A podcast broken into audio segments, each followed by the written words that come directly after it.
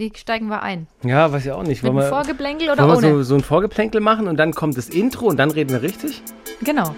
Hallo, liebe Kranke und ihre Liebsten. Doktorspiele, der Podcast. Hallo, hier ist Doktorspiele, der Podcast. Mit Sabrina Kemmer und Max Öl, herzlich willkommen in eine neue Folge. Wir freuen uns, dass ihr dabei seid. Jeden Montag gibt es von uns eine neue Folge. Bitte, äh, wenn ihr könnt, abonniert uns. Das äh, hilft uns, das hilft dem Podcast. Und äh, da freuen wir uns. Ich habe letzte, die letzten paar Folgen meine süße Rubrik nicht gemacht. Tiergenitalien, Informationsfreitag. So, das ist jetzt ab jetzt immer das Jingle, weil wir haben schön. kein Geld, was zu bauen. Ähm, heute eine Information zu einer Tiergenitalie und zwar vom afrikanischen Elefanten. Der indische hat die Ohren anliegend und der afrikanische, der kann sie auch so zur Seite haben. Das stimmt. Ja, Und die afrikanischen sind größer. Genau. Und ein afrikanischer Elefant. Redest du über seinen Penis? Ja, Das natürlich. war mir klar. Ist ja klar. Da kann der Penis 18 Meter lang werden. ein, ein stattliches Glied, 1,80 Meter lang. 1,80 Meter. Wie groß bist du? 1,79 Meter. Penis vom Elefanten ist größer als du. Hallo, wir sind zwölf. Die Folge ist jetzt schon ruiniert. Wow. Auf jeden aber Fall kann er dieses Reden wir über erigiert oder unerregiert? äh, im ausgefahrenen Zustand. 1,80 Meter. Ich meine, das kennt man von Pferden auf der Koppel oder so, wenn das Ding mal runterhängt. Also wir wollen euch jetzt keine Bilder in den Kopf zaubern, aber das ist ja schon, also das, das ist ja, da kannst du jemand erschlagen mit. Die armen Elefantenkühe. Denk doch mal jemand an die Elefantenkühe. Der Rekordhalter ist der afrikanische Elefant. Im erregten Zustand ist sein Glied stattliche 1,80 Meter Das lang. ist echt eine Hausnummer. Wobei natürlich, sorry, wenn der Elefant echt auch riesig ist und die wiegen ja mehrere hundert Kilo, wenn nicht eine halbe Tonne oder so, die sind ja Riesentiere. Und die Dinger sind auch 30 Kilogramm schwer.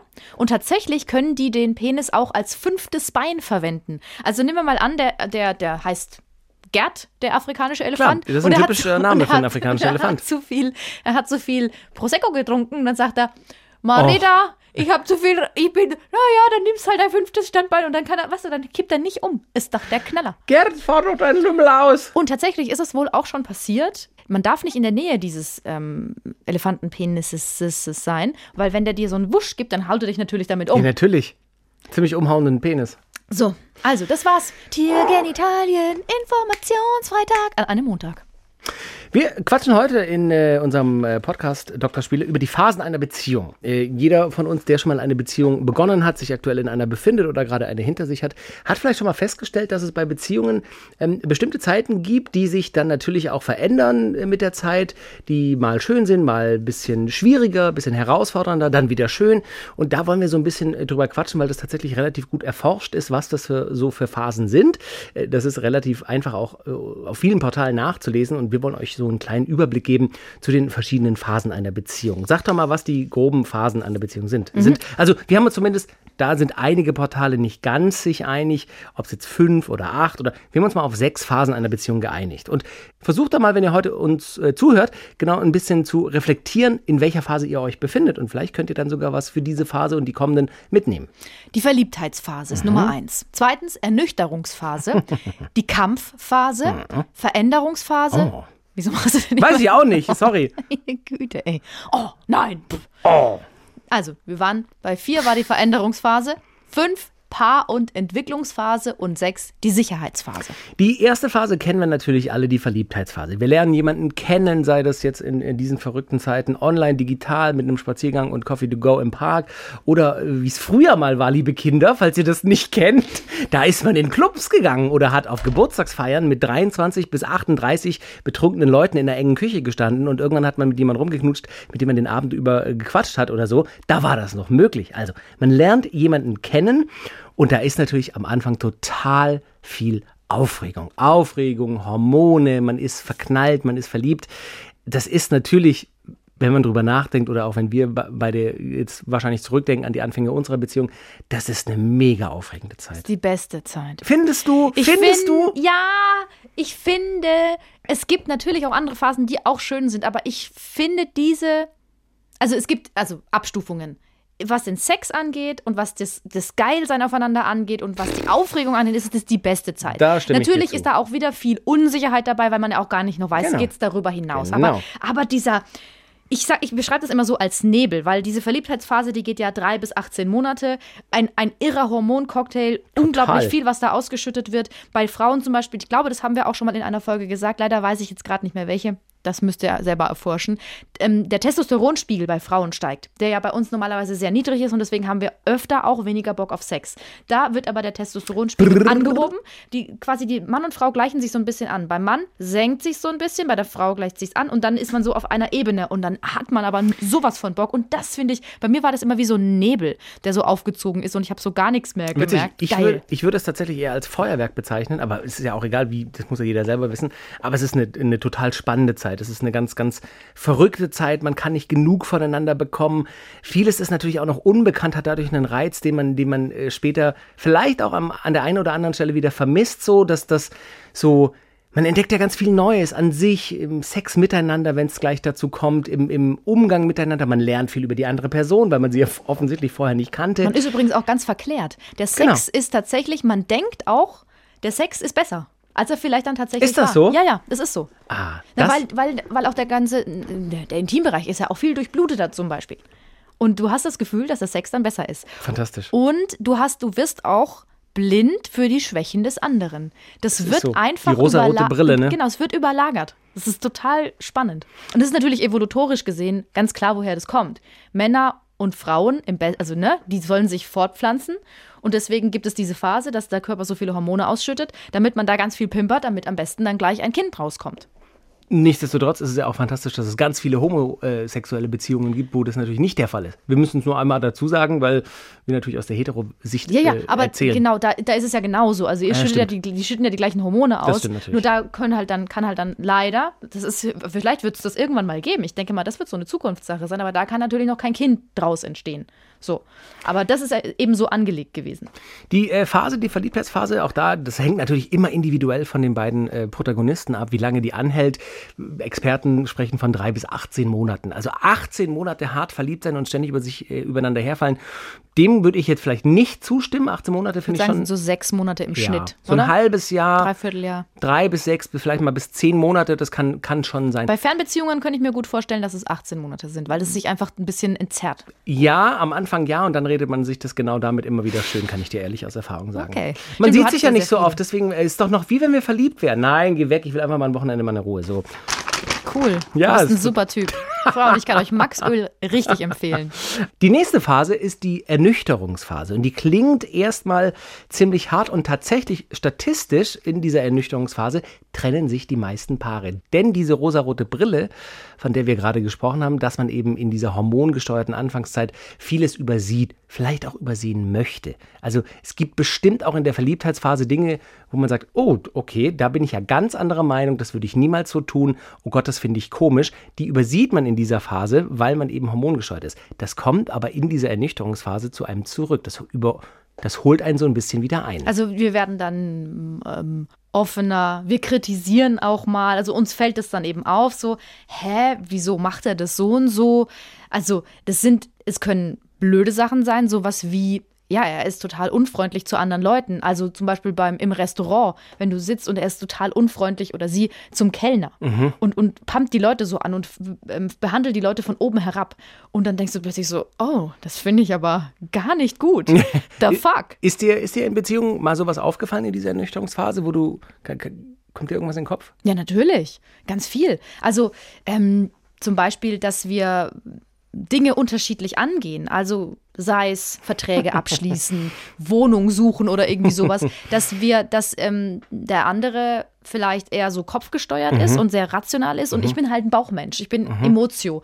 Ähm, ich will den Menschen vertrauen und wenn sie mich enttäuschen, dann ist das halt blöd, aber ich komme damit klar. Witzig. Und das ist dann so komplett unterschiedlich. Und dann, ich habe zum Beispiel gemerkt, da muss man echt daran arbeiten. Total. Manchmal findet man auch keine gemeinsame Lösung. Man denkt ja immer, eine Beziehung ist Kompromiss und man muss sich immer annähern und dann findet man gemeinsam eine Lösung. Es ist aber einfach manchmal so, dass dass die beiden so unterschiedlicher Auffassung sind, dass der eine auf der einen Seite steht, der andere auf der anderen Seite und man kommt nicht zueinander, weil man sagt, nein, ich sehe das nicht so. Du siehst es so, ich sehe es so. Und das ich ist auch möchte okay es nicht so. so. Und dann, und dann ist halt, dann, dann musst Genau. du tatsächlich einlenken Wenn man es immer macht, finde ich es doof, aber wenn man mal eindenkt, dass man sagt, okay, pass auf, diesmal machen wir es so, wie du willst, das ist für mich in Ordnung, Mhm. aber ich, geh, ich gehe fest davon aus, dass wir es dann beim nächsten Mal so machen, wie ich will.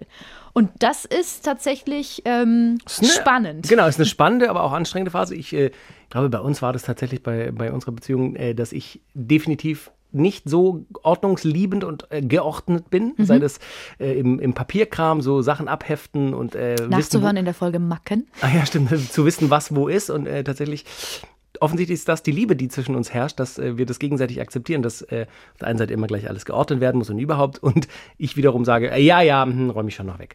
Das ist tatsächlich. Apropos übrigens Macken, das ist jetzt schon ein bisschen her, da hat Max erzählt, dass er immer Kronkorken, wenn er die von, von der Flasche runter macht, immer in die Schublade zum Hab Besteck. ich, mache ich ja nicht Besteck. mehr so. Ja, neulich hast du aber, das ist schon eine Weile her, ich kann mich aber sehr gut dran erinnern, da hast du eine Story gepostet, wie du einen Kronkorken abgemacht hast, erstmal geguckt hast, ist jemand in der Nähe und dann hast du ihn in die Schublade gelegt und zugemacht. Schön. Du alte Sau. Wir haben auch äh, einen Experten, äh, der hat in einer anderen Sendung auch schon mal was äh, zu grob diesem ganzen Themenkomplex gesagt. Und der hat unter anderem was dazu gesagt. Dinge, die uns in der Ernüchterungsphase dann auffallen am anderen. Also zunächst mal äh, auf sich selbst achten und gucken, irgendwas ist ja und mein Gefühl drückt mich ja nicht. Und dann äh, ist es wichtig, das nicht zu ignorieren oder zu bagatellisieren, zu, ach, das wird schon wieder, das hat er nicht so gemeint oder was weiß ich, sondern das mal zu sagen und zwar am besten in Form einer Ich-Botschaft. Ja. Also mir geht es jetzt folgendermaßen, ich möchte ganz gerne mal über das mit dir sprechen. Nicht als Du-Botschaft, ah, was hast du da wieder für Mist gebaut oder sowas, ja, sondern äh, von sich sprechen und dann hat der Partner auch die Chance, äh, das mit ihnen gemeinsam anzuschauen und, ähm, und, und vorurteilsfrei anzuschauen, weil er sich nicht verteidigen muss. Also das ist genau das, was wir besprochen hatten. Man muss sagen, die Musik, die ihr da im Hintergrund hört, das war aus einer ähm, SWR-Sendung, die wir auch selbst geführt haben. Deswegen dürfen wir diese Töne auch verwenden, aber deswegen ist da eben Musik hinten dran. Ähm, er meint genau das. Also wenn ich jetzt das Gefühl habe, mein Partner raunzt immer den Kellner so an. Und ich finde das doof. Genau, dann muss kann man das in sich reinfressen. Ich, genau, oder mit Ich-Botschaften. Ich finde so diese Ich-Botschaften tatsächlich schwierig, weil Mhm. ich glaube, der andere, jetzt stell dir mal vor, wir beide, du bist nicht so ein Mensch, aber du hast jetzt hier die Kellnerin blöd angemacht und bist immer super unfreundlich und so und so und willst immer so Sonderbehandlung haben. Mhm. Und ich finde das doof. Und dann sage ich, lieber Max, Ich finde, mir, mir ist aufgefallen, als wir essen waren neulich, da ähm, hast, du, hast du einfach die Kellnerin angeschrien, obwohl die total nett war. Ich finde, das ist sehr unhöflich und mir ist das sehr unangenehm, wenn ich da dabei sitze. könnte ich dann nicht einfach sagen, ja, ich finde das nicht, deswegen mache ich's? Genau, weil, weil- das frage ich mich immer. Was ist denn dann die Lösung? Naja, die Lösung ist wahrscheinlich mit dieser Ich-Botschaft, äh, weist er darauf hin, dass man ja in der Beziehung auf den anderen eingehen muss im Idealfall oder eingehen sollte. Und wenn dich das stört, dann kann ich doch für mich entscheiden, okay, dann muss ich vielleicht an diesem Verhalten, was in dieser Ernüchterungsphase dann erkannt wird, äh, zumindest muss ich das mal hinterfragen. Also er sagt, man soll nicht sagen, du machst das falsch, das ist dein Fehler, sondern das, was du tust, macht was mit mir. Und so habe ich das verstanden. Aber das, ach so, ich habe es nämlich, siehst ich habe es anders verstanden, weil ich würde nämlich das eher so formulieren wollen. Ich würde sagen, ähm, mir ist es aufgefallen und mir ist es auch unangenehm. Kannst du, und da sage ich ja dann auch wieder du, mir denn sagen, woher das kommt? Also hattest du mal schlechte Erfahrungen? Hast du selbst in der Gastro gearbeitet und merkst, dass die irgendwie keinen guten Service bieten? Was ist der Grund, dass du das machst? Das ist eine sehr verständnisvolle Nachfrage. Finde ich auch, aber dann sage ich ja oft du, du, Ja, du, ja, du, ja, du. genau. Das ist keine Ich, das ist kein Ich-Signal. Ja, ja, wenn man ihm äh, Glauben schenkt, und ich meine, er ist äh, erfahrener Beziehungstherapeut, äh, wird es wahrscheinlich effektiver sein, das auf sich zu beziehen, weil wie, Vielleicht wie, ist es eine Mischung. ja, vielleicht ist es eine Mischung am Okay. Ende. Und vielleicht ist es auch nicht für jedes Paar gleich, das kann man natürlich auch anmerken. Mhm. In der einen Beziehung funktioniert es, wenn man es auf sich bezieht und sagt, dein Verhalten macht was mit mir, ich finde das doof. Und in einer anderen Beziehung kann es sein, dass es mehr Sinn macht zu sagen, äh, du, woher kommt es denn bei dir, warum bist du so? Also tatsächlich ist diese Ernüchterungsphase, wenn man die übersteht, ganz gut, weil Liebe entsteht in der meisten mei- in den meisten Beziehungen tatsächlich in dieser Ernüchterungsphase. Wenn du akzeptieren kannst, dass der Partner die und die Marke hat und du das auch okay findest, dann kann daraus Liebe entstehen. Ich finde gerade, das hatten wir auch in dieser Mackenfolge, die ist vor einigen Folgen rausgekommen, also könnt ihr in eurem Podcast-Portal easy nach hinten scrollen. Ähm, das ist ja genau auch das, was man dann so süß findet, teilweise. Also wenn es jetzt keine grundlegend ganz schlimme Macke ist. Aber dieses, na so ist sie halt, so ist er halt, das macht ihn oder sie ja auch aus, muss man ja auch ehrlich sagen. Und da eben, genau, wie du gesagt hast, entsteht die Liebe. So, dann kommt die Kampfphase. Das ist interessant, finde ich. Da hat man dann die Macken und die Schwächen erkannt und versucht, den anderen vielleicht zu ändern. Und da beginnen dann die Kämpfe. Das haben wir gerade schon so ein bisschen angesprochen, dass man halt sagt, ich möchte das nicht und so. Aber das ist tatsächlich schwierig, weil überleg mal jetzt, ich bin 36 mhm. und man, man macht sein Leben lang immer das so, wie man es macht und man denkt auch, dass es richtig so ist. Und plötzlich kommt einer und sagt, ich finde es aber falsch. Dann, das ist wie wenn du politische, unterschiedliche politische Ansichten hast. Der eine denkt, er ist auf der richtigen Seite, der andere denkt es aber auch und so findest du halt nicht zueinander. Erstmal ja, aber ich finde, das ist ja auch die Stärke und die Größe einer Beziehung, auch sich selber mal zu hinterfragen. Und wenn die richtige Person kommt mit den richtigen Worten, mhm. kann dich ja so eine, so eine Hinterfragung am Ende ja auch viel weiterbringen, gerade in dieser Kampfphase. Ja. Also natürlich grundsätzlich würde man nicht alle Verhaltensweisen ändern, nur weil der Partner sagt, ja, das finde ich doof, dass du das schon immer so machst. Ich möchte, dass du das für uns und unsere Beziehung änderst. Aber grundsätzlich, das hat ja viel mit Selbstreflexion zu tun. Und das ist was total Schwieriges. Ich habe da auch, muss ich ehrlich sagen, jahrelang überhaupt nicht, konnte ich damit überhaupt nicht umgehen, wenn jemand gesagt hat, das ist jetzt doof von dir gewesen, das hast du falsch gemacht, mach das bitte anders. Ich empfand das immer als persönlichen Angriff so, so ein mhm. bisschen, ne? Und ist es ja auch auf eine gewisse Art. Aber wenn die richtige Person kommt mit der richtigen Wortwahl, wie ich gerade gesagt habe, und dir sagt, hey, ich liebe dich, wir sind in einer Beziehung, wir haben uns entschieden, die, das Leben zusammen zu verbringen oder zumindest eine Phase des Lebens. Ähm, Lebensabschnittspartner. Lebensabschnittspartner. Äh, ich, ich finde das nicht gut, wie du das machst. Könntest du das vielleicht mal anders machen, weil das ist ja auch die Größe und die Stärke einer Beziehung, gerade in der Phase, dass man daran gemeinsam wächst, dass man, dass man auch äh, Verhaltensweisen und, und Taktiken hinterfragt und auch vielleicht mal ändert. Nichtsdestotrotz ist es eine anstrengende Phase. Wichtig ist dabei aber wirklich auch, dem anderen nicht den eigenen Willen aufzwängen. Also nehmen wir mal an, du hast jemanden kennengelernt und der hatte einen gewissen Style. Mhm. Und plötzlich willst du diese Person immer umstylen. Und du willst, dass sie was anderes anzieht. Und das wird immer zu Streit führen. Weil das ist, das ist nicht die Person. Das ist dann einfach ein verkleideter Mensch, der neben dir herläuft. Und dass man auch, ja, das ist einfach so. Und dann, dann was, was soll das dann auch? Also, das musste ich tatsächlich auch, ich muss zugeben, äh, dass Oha. ich das in, in Ex-Beziehungen vielleicht auch schon gemacht habe, dass ich dann immer so heimlich irgendwas gekauft habe oder gesagt habe, findest du das nicht schön? Und ähm, tatsächlich mir mein Ex-Freund mal gesagt hat, sag mal, willst du, dass ich so aussehe wie dein erster Freund? Also, was ist denn der Plan? Oh. Soll ich genauso aussehen wie der? Dann kann ich das gern anziehen. Und dann war es so, hm, ja, okay, stimmt, ist auch blöd, den anderen dann da irgendwie so mhm. umstylen zu wollen. Und außerdem ist das auch irgendwie unsexy. Also, ich bin ja nicht seine Mutter. Also, nee. also ich, ich, was, wenn er dann am Ende nicht mehr weiß, ähm, wie, welche Schuhgröße er hatte, ich halt, welche Schuhgröße habe ich nochmal? Naja. Finde ich irgendwie ein bisschen komisch. Ist eine schwierige Zeit, die Kampfphase in jeder Beziehung. Ähm, braucht Kraft, Ausdauer, Geduld und vor allem Kompromissbereitschaft. Aber ich glaube, gerade die Kampfphase, das ist so, so ein, ein richtiger Battle, um einen Schritt voranzukommen, auch als Beziehung, auch als Paar. Mhm. Weil ich glaube, übersteht man die, holt sich Inspiration vom Partner, von der Partnerin, hinterfragt sein eigenes Verhalten, erreicht vielleicht auch bei der anderen Seite, dass, dass, dass man einen gemeinsameren Weg geht, einen, einen besseren Kompromiss in vielen Dingen, dann kann die Liebe, dann kann die Beziehung daran auch total wachsen, finde ich. Und Kompromisse sind okay, aber ich finde es halt blöd, wenn immer nur der eine Kompromisse eingeht und der andere gar nicht. Da müssen beide schon auch mal sagen. Genau. So wie dieses, ähm, okay, wir machen jetzt, wir gehen jetzt deinen Weg. Das ist in Ordnung. Genau. Aber beim nächsten Mal gehen wir meinen. So. So. Ich fand das mit der verkleideten Person sehr lustig. Sabrina, warum hast du einen Clown dabei? Hey, das ist mein Freund, ich habe den verkleidet. Wieso? Nee, den würde ich dann einfach als Gurke verkleiden vielleicht. Pickle Rick! Oder als ähm, Ente so groß wie ein Pferd. genau. Letzte Folge übrigens. Da ging es um um Enten, die so groß sind wie Pferde. So. Die äh, nächste Phase ist die Veränderungsphase. Das klingt erstmal auch schon wieder nicht ganz so positiv, ist aber tatsächlich mit die spannendste, wenn man zumindest den Paartherapeuten äh, glaubt, weil sich vieles vielleicht auch im Leben ändert. Das kann sein, dass man äh, nach einer bestimmten Zeit in der Beziehung überlegt, man zieht zusammen. Man äh, sucht sich zumindest mal einen Job in derselben Stadt. Man möchte zusammen vielleicht eine Immobilie erwerben, wenn man in der Gesellschaftsschicht äh, lebt, in den oberen drei Prozent, wo das heutzutage noch möglich ist, eine Immobilie zu erwerben. Ähm, ich schweife ab. Aber es ist teilweise eine, Wohnungen, ne? die kosten so irre viel. Wann platzt mal die Immobilienblase? Meine das wär, Das wäre mal schön. Das wäre ja, mal schön, wenn die. Danke, Merkel. Kann man da nicht mal was machen? Jetzt sind wir aber sehr politisch. Nehmen Sie das zurück, Frau Kemmer? Nehme ich natürlich zurück. So, ähm, also in dieser Veränderungsphase, so nennen es die Experten zumindest, entsteht aus vielen unterschiedlichen Lebensentwürfen Lebensentwürfen oder zumindest Vorstellungen ein gemeinsamer Lebensentwurf. Und das finde ich total spannend, wenn so, wenn so, ich meine, wir sind alles Individuen, wir sind alles eigene Charaktere mit unseren eigenen Wertvorstellungen, mit unseren eigenen Erfahrungen über Jahre, Jahrzehnte. Und wenn man sich dann entscheidet, zusammenzukommen und zu sagen, jetzt machen wir einen gemeinsamen Lebensentwurf und jetzt gehen wir einen gemeinsamen Weg, wie können wir das gestalten, das finde ich total spannend. Ja, und daher merkt man auch wieder, Beziehung ist auch immer Arbeit. Total. Ja ist natürlich. Soll man nicht sagen übrigens, dass Beziehung Arbeit ist, aber ich finde schon. ja. Habe ich, hab ich gelesen in einem Artikel, haben ein paar Therapeuten gesagt, man soll nicht immer so sagen, Beziehung ist Arbeit, weil das sich dann immer so negativ anhört, aber es ist einfach so.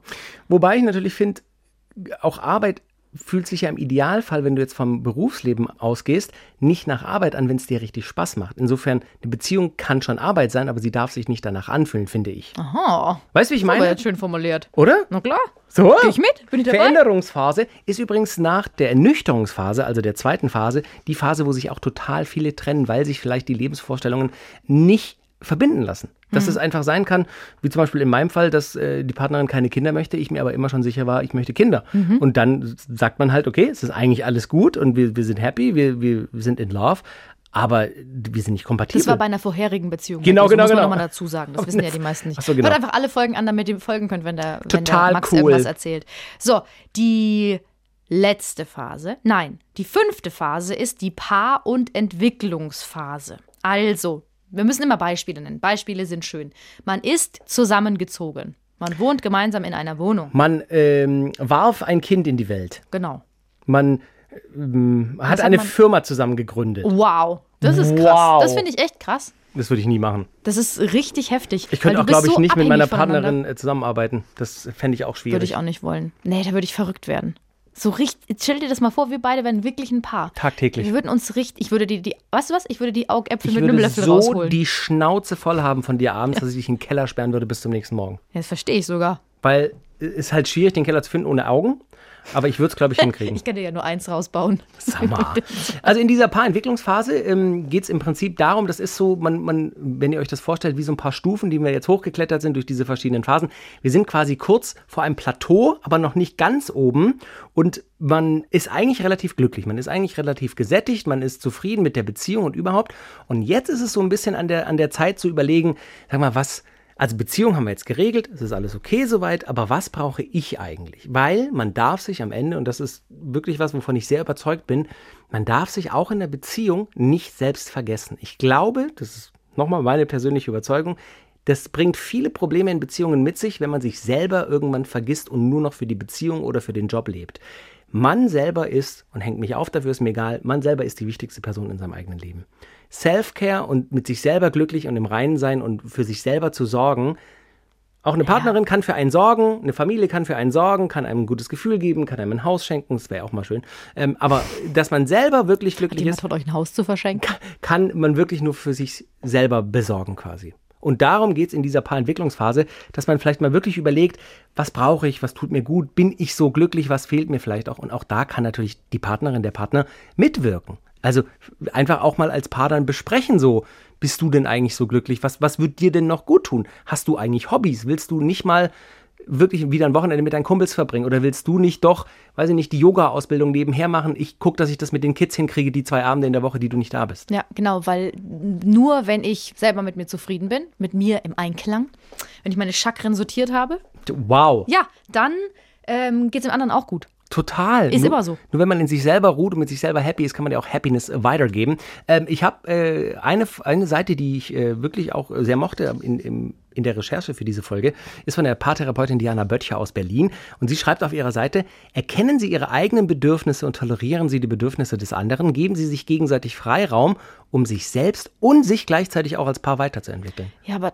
Ich ja. weiß, das ist so ein, das ist so ein das ja, Wandtattoo-Spruch. richtig- ja, also das genau, da kann ich dir, kann ich dir direkt als Wandtattoo ausdrucken. Ja, was, ja. was sa- wa, mach, gib mir ein Beispiel. Es ist so, für mich ist das einfach zu oberflächlich. Aber warum? Da kannst du doch total äh, Leben reinpacken. Mach. Also wenn mein Bedürfnis ist, ich möchte zweimal die Woche mit meinen Kumpels kicken gehen. Es gibt einen Freizeit-Amateur-Fußballverein. Ja. Dann muss ich das tun, wenn ich darauf wirklich Bock habe. Würde eine Partnerin äh, das tolerieren und sagen, okay, wenn das ein Freiraum ist, der dich glücklich macht, wenn du danach nach Hause kommst, verschwitzt mit einem Bierchen auf der Couch und sagst, boah, das war heute wieder geil, Mhm. dann profitieren wir auch als Paar davon. Also gebe ich dir diesen Freiraum. Ja. Gleichzeitig, wenn du dann eben sagst, ey, ich bin äh, jetzt die nächsten sechs Monate jeden Monat ein Wochenende weg für meine Yoga-Ausbildung, kriegst du das hin mit den Kids? Dann würde ich auch sagen, okay, wenn es dich happy macht, bringt es uns auch als Beziehung weiter. Okay, dann mach, verstehe. Das ist ein Geben und ein Nehmen. Aber was ist zum Beispiel, und das sagen dann auch viele Paare, wenn man so sehr das eigene macht, dass man dann nicht mehr zusammenfindet? Also montags, nee, hör mir erstmal zu. Montag, weil, weil du mir nicht zuhörst. Du willst mir immer hier Nein, die Welt nein, erklären nein. und ich darf dann am Ende nicht, Nein, so, nein. nicht sagen, stopp, Okay. halt, stopp. Nein, also nehmen wir mal an. keine Sorge an euch da draußen, wir haben uns nicht gestritten. Nur ich muss mich auch mal hier ein bisschen behaupten. Also, dann werde ich nämlich immer laut. Das merke ich selber. Max sagt gar nichts mehr. Ich bin jetzt dran. So, halt, stopp. Du kickst montags und mittwochs. Sie geht dienstags und donnerstags zum Yoga. Und freitags machst du was mit deinen Freunden und sie was mit ihren Freundinnen. Habt ihr euch die ganze Woche nicht gesehen. Und dann? Naja, natürlich muss man bei diesem ganzen Ich lass dir Freiraum, um, damit du glücklich bist und dich selber weiterentwickelst, immer auch an die Beziehung denken. Das eine schließt ja das andere nicht aus. Nur weil hier steht, erkennen Sie Ihre eigenen Bedürfnisse und tolerisi tolerisieren Sie die Bedürfnisse des anderen, geben sich gegenseitig Freiraum, um sich selbst und deswegen steht es ja hier und gleichzeitig auch als Paar weiterzuentwickeln. Natürlich heißt es nicht, dass ihr nur noch was für euch machen sollt, damit ihr selber mit euch happy seid. Die, die Basis, das Grund, Fundament ist ja immer noch die Beziehung. Also das alles tut man ja auch, damit die Beziehung sich fortentwickelt und weiter fruchtbar und glücklich ist. Also dieses eigene Freiraum und sich selber vielleicht wieder mit irgendeinem Hobby oder was weiß ich verwirklichen, das tut man ja nicht, damit man Ruhe von der Beziehung hat, sondern damit die Beziehung weiter am Leben bleibt und glücklich bleibt. Weil nochmal, das war ja eingehend der Satz, nur wenn ich mit mir selber glücklich bin, kann ich Glück weitergeben.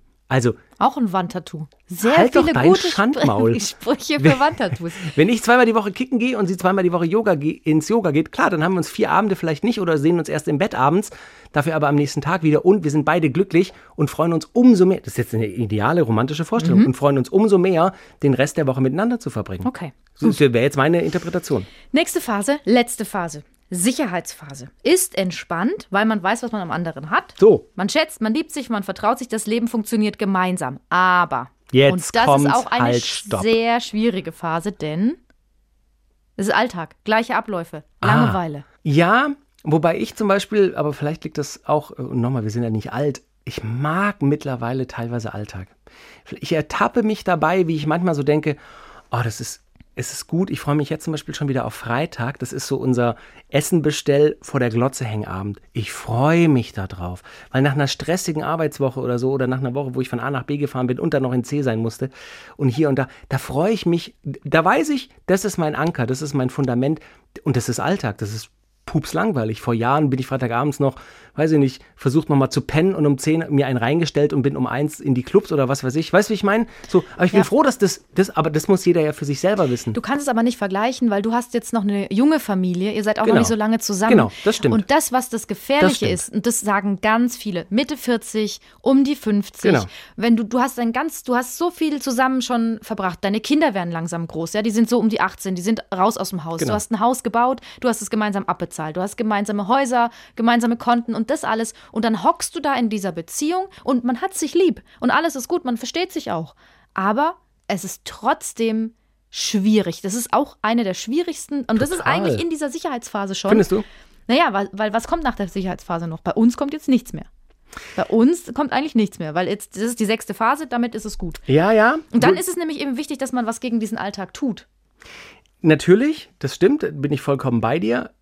Trotzdem, wofür führe ich denn eine Beziehung? Damit ich immer Aufregung habe und damit ich immer Unsicherheit habe und damit immer durch neue Abenteuer nochmal dieses kleine Bitzeln reinkommt. Ich kann das vollkommen nachvollziehen, was du gesagt hast. Und ich kriegen wir auch im Feedback ab und zu äh, in unseren E-Mails, drspiele.swr3.de, kriegen wir auch ab und zu das Feedback so, könnt ihr darüber nicht mal eine Folge machen? Und vielleicht ist das nochmal eine eigene Folge wert. Ähm, ich kann nur für mich sprechen. Ich, ich mag gerade Sicherheit und Alltag in Teilen. Ja. Äh, weil eben genau da dann Ehrlichkeit herrscht, tiefstes Vertrauen, innige Liebe. Der Sex ist nicht mehr so häufig, dann auch mit Mitte 40 wahrscheinlich, Anfang 50. Er ist dafür aber ganz anders und viel intensiver zum Beispiel. Aber auch da, und ich bin kein Experte, geht es vielleicht auch um die kleinen Gesten, um da wieder so ein bisschen äh, Feuer reinzubringen. Sagt auch unser Paartherapeut übrigens. Bernhard Simon heißt der und der sagt, es geht so wirklich um so ganz kleine Dinge, die wir auch einfach dem anderen mal sagen können. Das sind so unklare Sachen wie, ach na, äh, früher hat er mich aber abgeholt, wenn ich von, äh, von der Dienstfahrt äh, nach Hause kam, hat er mich vom Bahnhof abgeholt und jetzt holt er mich gar nicht mehr ab. Ist aber komisch, ja, gefällt mir eigentlich gar nicht. Das wäre sinnvoll, sich dann das selbst erstmal klar zu machen, das fehlt mir. Und dann könnte man dem Partner einfach mal klar machen, du, ich fand das total schön, wie du mich früher immer abgeholt hast. Ist jetzt, hast du keine Lust mehr oder was? So, dass man das halt äh, mal sagt von sich aus, wie man das findet. Und dann hat der Partner die Chance, was dazu zu sagen. Und weiß auch, wie wichtig einem das ist. Das kann der ja nicht ahnen. Vielleicht hat er gedacht, oh, das geht ja auf die Nerven, wenn ich da dauernd komme. Und das klingt so banal, so diese kleinen Sachen, aber das sind ja, das sind ja, er, er spricht ja zum Beispiel dieses Abholen am Bahnhof an. Das sind natürlich Dinge, die in der Verliebtheitsphase stattgefunden haben, die in der, in der Weil es selbstverständlich ist, Genau. weil klar, na, klar in der, machst du das. In der anderen Phase stattgefunden haben, die man aber immer gemocht hat und die so auch die gewisse Leidenschaft und Liebe dann haben wachsen lassen. Und das wieder zu aktivieren, ist vielleicht dann auch eine Möglichkeit, da wieder ein bisschen Leben reinzubringen in dieser, in dieser Mhm. Sicherheitsphase. Überleg gerade, vielleicht kann man noch so ein paar Tipps geben, was man in dieser, wenn man in dieser Phase ist, man kennt sich schon, man vertraut sich, aber es wird jetzt irgendwie so ein bisschen alltäglich und langweilig, was man da machen kann. Ganz viele raten ja, ich weiß nicht, ob du das schon mal gemacht hast, dass man dann nochmal so eine Date Night macht, dass man sich wirklich, wirklich schön macht und das haben wir auch schon oft besprochen, wie Fremde in einem Hotel trifft. Nur ich weiß ehrlich gesagt nicht, ob das, ob das was bringt. Ich würde es nicht übertreiben. Also dieses, wir sind jetzt Fremde und treffen uns in einem Hotel, das finde ich schon so ein bisschen gekünstelt. Ich weiß nicht, ob das so ratsam ist, aber ich finde, sich zum Beispiel fest zu verabreden, so, hey, nächsten Donnerstag, nimm dir mal abends nichts vor, ich habe da was geplant. Dann herrscht bis dahin vielleicht ein bisschen Unsicherheit oder Ungewissheit, so, was, was kommt da? Und dann ist es irgendwie das Restaurant, wo man das allererste Date hatte und da ist niemand anders und man hat einen schönen Abend zusammen. Das ist nicht immer möglich, es kostet ja auch alles Geld. Aber so kleine Dinge immer wieder mal so ein bisschen streuen. Und ich glaube, was auch da wieder hilft, ist ein bisschen Selbstreflexion. Und nochmal, wir sind keine Paar-Beziehungstherapeuten, das sind einfach nur Gedanken, die ich äußere. Ähm, selber mal zu hinterfragen, wa- was hat mich denn damals so glücklich gemacht und was, woran erinnere ich mich noch, was sie oder dann in dem Fall ihn glücklich gemacht hat. Vielleicht aktiviere ich das einfach nochmal. Genau, äh, vielleicht kann man dann, das ist, glaube ich, ein guter Tipp, diese Phasen durchgehen. Ähm, ähm, in der Verliebtheitsphase, was hat man da aus so selbstverständlich gemacht? Also, was ich zum Beispiel mache, ich äh, bringe meinem Freund immer so kleine Näschereien mit. Ja, der liebt so Gummibärchen. Ja. Und der ist nämlich wie ein Waschbär. Wenn der bei mir zu Hause zuerst in der Wohnung ist, dann wühlt der schon in diesem Fach rum. "Hä? Ist da wieder was? Sind da Gummibärchen? Und das Witzige ist auch, dass wenn ich dann keine habe, du hast keine Gummibärchen da. So. Ja. weil du sie schon alle aufgegessen So, hast. und das merkst du dir jetzt und in ein paar Jahren? Und genau, dass man das einfach nicht vergisst, weil das, das gerät so ins Hintertreffen, man macht es dann einfach nicht mehr. Und das, das ist so einfach umzusetzen. Oder einfach mal ein kleines Blümle mitbringen. Und das ist auch wieder so, eine, so ein Klischee, aber einfach eine, so eine Kleinigkeit einfach mal hinstellen. Ich glaube, es beginnt halt mit Kleinigkeiten und kann dann ruhig auch mal in so einer crazy Date Night im Hotel Ja. mit Fremde und wir tun so, als ob wir uns nicht kennen, enden oder tatsächlich auch, weiß ich nicht, äh, dich, dich verabreden und sagen, hey, ich, ich habe heute Abend was geplant, nimm dir mal nichts vor, Mhm. sag mal alles ab und dann, äh, weiß ich nicht, hat man einen Termin im Massagesalon gemacht für sie oder so oder, Oh, oder Paarther- Pa Idee. Paarmassage. Eine gute Idee. Das ist eine gute Idee. Um diese Uhrzeit. Also die Sicherheitsphase, die ist schon auch spannend, die ist schon auch heikel. Im Prinzip, wenn wir jetzt zurückgucken, alle, alle Phasen, die wir jetzt besprochen haben, die sind spannend und heikel, oder? Ja, jetzt würde, würde man vermuten, so wie ich das gesagt habe, ich habe ja direkt gesagt, die Verliebtheitsphase ist die beste, dass das auch alle sagen. Aber was sagen die Leute auf der Straße, auf der Gasse? Das Prickeln am Anfang ist natürlich dieses Aufgeregte, dieses Schmetterlinge im Bauch und so weiter. Klar, das ist natürlich erstmal aufregend schön. Dann lernt man aber die Person erst kennen. Und je mehr man sie kennenlernt, je eher es dann auch zur Gewohnheit werden könnte danach auch, desto schöner wird es eigentlich, weil man eben diese Verbundenheit auch irgendwann erfährt, die man am Anfang noch nicht hat. Und das ist natürlich viel schöner. Ich finde es nicht schlimm, wenn es zur Gewohnheit wird. Also wenn das so alltäglich wird, hat ja auch Vorteile. Weil man sich äh, sehr vertraut ist, weil man alles miteinander bes- besprechen kann. Das ist halt auch mein bester Freund, nicht nur mein Liebhaber. Und man kann das Kribbeln dann ja gezielt äh, auch wieder aufleben lassen. Ja, wenn man sich dann bewusst zum Beispiel verabredet auf ein Date oder so, wo es dann wieder ein bisschen aufregend wird. Ja, also vielleicht ein bisschen aufregender ist erstmal die Verliebtheit, aber die Gewohnheit ist so für den Alltag halt total schön, weil es einem Sicherheit gibt und Vertrauen und ja, man immer jemanden hat, auf den man sich verlassen kann. Max nickt die ganze Zeit und zieht immer die Schultern so hoch. Ja, habe ich ja gesagt, habe ich ja wer, gesagt. hat, wer hat die Töne zusammengeschnitten? Hey, mir ist gerade noch äh, was eingefallen. Ich habe drei Sachen, die echt cool sind, wenn ihr merkt, so, es ist gerade so ein bisschen zur Gewohnheit geworden. Wir kennen uns schon lange, wir haben uns auch noch lieb, aber irgendwie, naja, wir leben so nebeneinander her oder auch miteinander. So, da gibt es so Kleinigkeiten, die echt richtig schön sind. Zum Beispiel einfach mal den Bauch aneinander reiben. Also, weil das albern ist und das macht echt was. Probiert das mal zu Hause. Probiert das mal alle zu Hause. Also, ihr macht beim, beim Partner, also den jetzt nicht so sehr überfallen, also jetzt nicht beim Bäcker oder so das machen, sondern zu Hause. Beim Partner einfach mal den, den vorne, hier, das T-Shirt aus der Hose, ähm, Bauch, Bauch freilegen und den eigenen Bauch auch und dann die Bäuche aneinander. Das ist so witzig. Das, äh, den Tipp habe ich von einer Sexualtherapeutin bekommen, weil sie sagt, das macht sie ganz oft mit ihrem Partner, weil das ist witzig, du berührst dich, die Haut ist warm. Das ist ganz, ganz wichtig. Ich finde tatsächlich, ähm, sich ab und zu nackt umarmen, finde ich total mega. So Ja. nach dem Duschen oder nach dem Duschen einfach kurz ins Bett und sich nackig umarmen oder auch, wenn man dann schon im Bett ist, einfach sich komplett nackig. Und man muss auch nicht immer gleich äh, Sex miteinander haben, aber einfach sich nackt spüren, den Atem spüren, sich küssen. Das ist auch, wahrscheinlich kommt da wieder unser Lieblingshormon raus. Das ist einfach, Oxytocin. ist einfach mega. Also ehrlich gesagt, ich finde, wir sollten von Oxytocin Kohle bekommen, absolut. weil wir das so oft nennen. Diese Sendung ich- wird präsentiert von Ich muss mal Oxytocin. ganz kurz Deine zweite Sache? Sachen aufbrechen. Also, wenn der eine immer auf der einen Seite des Bettes schläft, einfach mal auf die andere Seite legen. es ist, es wirklich, das wirkt total absurd, aber es, es hilft. Weil das einfach mal was, was ist jetzt los? Wir machen was anders. Mhm. Wir machen was anderes. Oder man sitzt ja auch immer zum Beispiel auf dem gleichen Platz am Tisch. Oder auf dem Sofa. Ja, einfach mal was anderes machen. Oder mal zwei verschiedene Socken anziehen und das dem anderen zeigen. Also das ist hier wird jetzt sehr absurd, aber einfach Dinge ändern, Kleinigkeiten, kleine Stellschräubchen verdrehen und dann läuft die Maschine wieder rund. Wie stolz du auf den Spruch bist. Jawohl. Wolltest du nicht drei Dinge sagen? Ich weiß nichts mehr. Deins war das dritte. Ich hab's vergessen. Es waren doch jetzt schon so ein paar Sachen. Am Tisch anders sitzen, auf der Couch anders sitzen Na und gut, das, Bauch das können wir aneinander. erzählen. Das können wir, das Ja. können wir erzählen lassen. Wo würdest du sagen, bist du in deiner jetzigen Beziehung gerade in welcher Phase? Ich, weil ich, ich habe, Sag mal du erst. na, ich glaube tatsächlich, ähm, dass du in der Veränderungsphase bist. Ja, weil ihr ja zusammenzieht, wenn ich das anmerken darf. Mhm. Ja. Und äh, wir haben uns ja hier notiert, aus vielleicht unterschiedlichen Lebensentwürfen, Vorstellungen entsteht ein gemeinsamer Lebensentwurf. Also ich finde, das Zusammenziehen mit jemandem ist schon, das ist schon so ein Cut. Ah, Und Cut klingt immer gleich negativ, aber ein Cut kann einfach auch positiv sein. Das ist eine neue, eine neue Etappe in eurem gemeinsamen Leben. dann Und seid ihr in der Paar- und, Ent und Entwicklungsphase. Kann das sein? Na, wir sind auch noch nicht, wir sind noch keine drei Jahre zusammen. Also ich glaube auch tatsächlich, wir sind auch erst letztes Jahr richtig final zusammengezogen. Ihr habt dann einfach viel übersprungen. Wir haben tatsächlich ein bisschen was übersprungen, einfach weil es von Anfang an perfekt und cool war und, und einfach Spaß gemacht hat. Und dann, klar, wenn natürlich äh, ein Baby kommt, das verändert ganz viel. Aber ja, schwierig. Ich wüsste jetzt, vielleicht sind wir auch noch in Teilen. Ich glaube, wir sind so in Teilen in verschiedenen Phasen. Vielleicht noch in Teilen in der Kampfphase, wo man noch Dinge am anderen erkennt, die man nicht immer geil findet. Also gibt es ja auch, haben wir in der Mackenfolge genug besprochen. Teilweise sind wir auch in der Veränderungsphase. Wir haben jetzt ja erst einen gemeinsamen Lebensentwurf mit gemeinsamer Wohnung und Familie.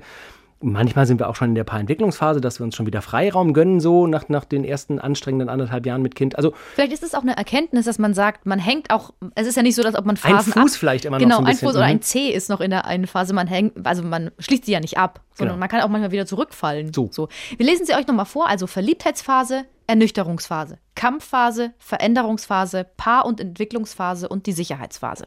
Die sind wir gerade durchgegangen heute. Könnt ihr mal schauen, wo ihr gerade steht. Spannend. Genau. Und wie gesagt, es gibt auch tatsächlich viel Material dazu. Im Idealfall haben wir euch jetzt schon genug an die Hand gegeben. Ansonsten kann man das auch ganz leicht nachlesen in diverser Literatur. Es gibt öffentliche Bibliotheken, benutzt die. Und das super, was, was super gut dazu passt, jetzt kommen wir zum Hörerzeugs, ist eine Mail von einem männlichen Hörer, weil so ein bisschen in dieses, ich gehe meine Beziehung durch, ich frage mich, in welcher Phase ich bin, da passt tatsächlich unsere 80-20-Regel dazu. Wenn ihr euch erinnert, wir haben über die 80-20-Regel gesprochen, da geht es darum, dass man einfach auch in längeren Beziehungen mal schaut, hat denn mein Partner noch die 80 Prozent, die ich toll finde, die die Beziehung ausmachen. Und wenn ich gerade jemand anderen gut finde, hat der vielleicht was, was in den 20 Prozent drin ist. Also, Beispiel, mein Partner geht nie gern mit mir wandern. Aber Das ich wäre in liebe den Wandern. 20% Das wäre in den quasi. 20 Prozent. Und jetzt lerne ich jemanden kennen, der liebt Wandern. Und plötzlich finde ich die Person super interessant. Dann kann ich mich fragen, hä, aber warum irritiert mich das jetzt so? Und warum hinterfrage ich meine Beziehung so sehr? Und dann kann man wieder sagen, naja, also das ist einfach nur, weil der in diese Nische reinhaut, die der andere eben nicht hat. Und darüber haben wir gesprochen und dann haben wir aber eine ziemlich kritische Mail bekommen. Er meint, ihn wundert es nicht, dass es immer mehr Singles gibt, weil ähm, die Jugend äh, quasi immer alles hinterfragt, immer alles an analysieren muss, jetzt auch noch mit der 80-20-Regel. Warum kann man denn nicht einfach mal sich auf Chemie verlassen, die zwischen den beiden herrscht, gefolgt von Arbeit und Kommunikation? Er sagt, hat bei ihm gut funktioniert, er ist über 20 Jahre glücklich verheiratet. Und er findet diese 80-20-Regel irgendwie zu verkopft. Natürlich hat er ein Stück weit recht, dass das verkopft ist. Aber es ist ja, deswegen nennen wir es ja auch Theorie. Dass die tatsächlich so wahr ist und immer überall anwendbar ist, das haben wir ja nie gesagt.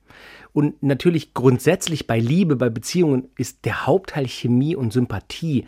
Ich bin mir aber trotzdem sicher, dass, dass auch in seiner Beziehung in seiner glücklichen Ehe nach 20 Jahren es Dinge gibt an seiner Partnerin oder Partner oder Partnerin, hat er gesagt, ähm, die ihm entweder nicht gefallen oder die er an ihr vermisst. Mit Sicherheit. Aber er hat halt, wie er gesagt hat, Kompromiss. Er ist den Kompromiss eingegangen und das Positive überlagert es in Anführungsstrichen Negative.